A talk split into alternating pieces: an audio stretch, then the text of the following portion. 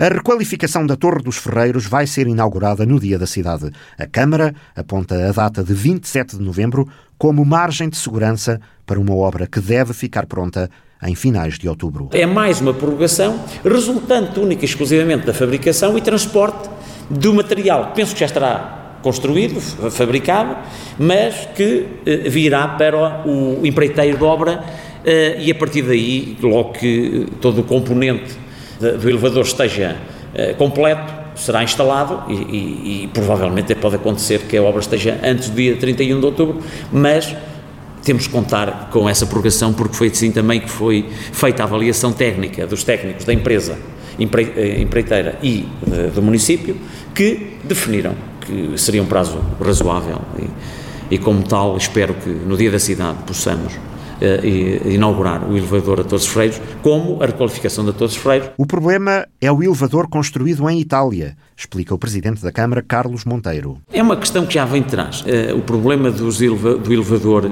tem muita tecnologia italiana, uh, tecnologia, equipamentos, componentes italianos.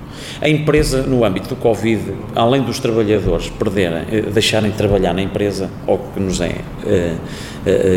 a informação que vem, em Itália, deixou de produzir.